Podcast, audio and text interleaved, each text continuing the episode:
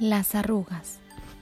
Era un día soleado de otoño, la primera vez que Bárbara se fijó en que el abuelo tenía muchísimas arrugas, no solo en la cara, sino por todas partes.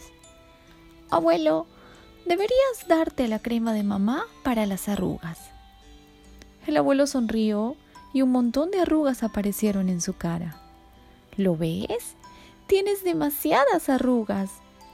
Ya lo sé, Bárbara, es que soy un poco viejo, pero no quiero perder ni una sola de mis arrugas.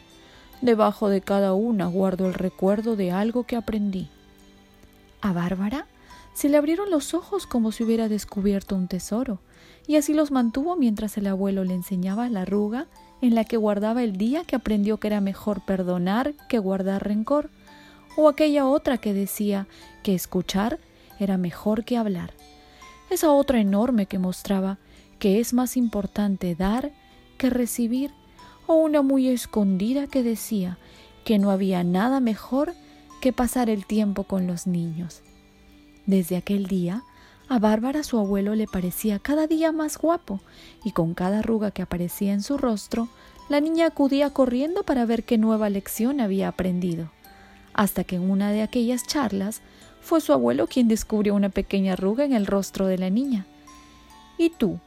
¿Qué lección guardas ahí? Bárbara se quedó pensando un momento. Luego sonrió y dijo Que no importa lo viejito que llegues a ser, abuelo, porque yo te quiero.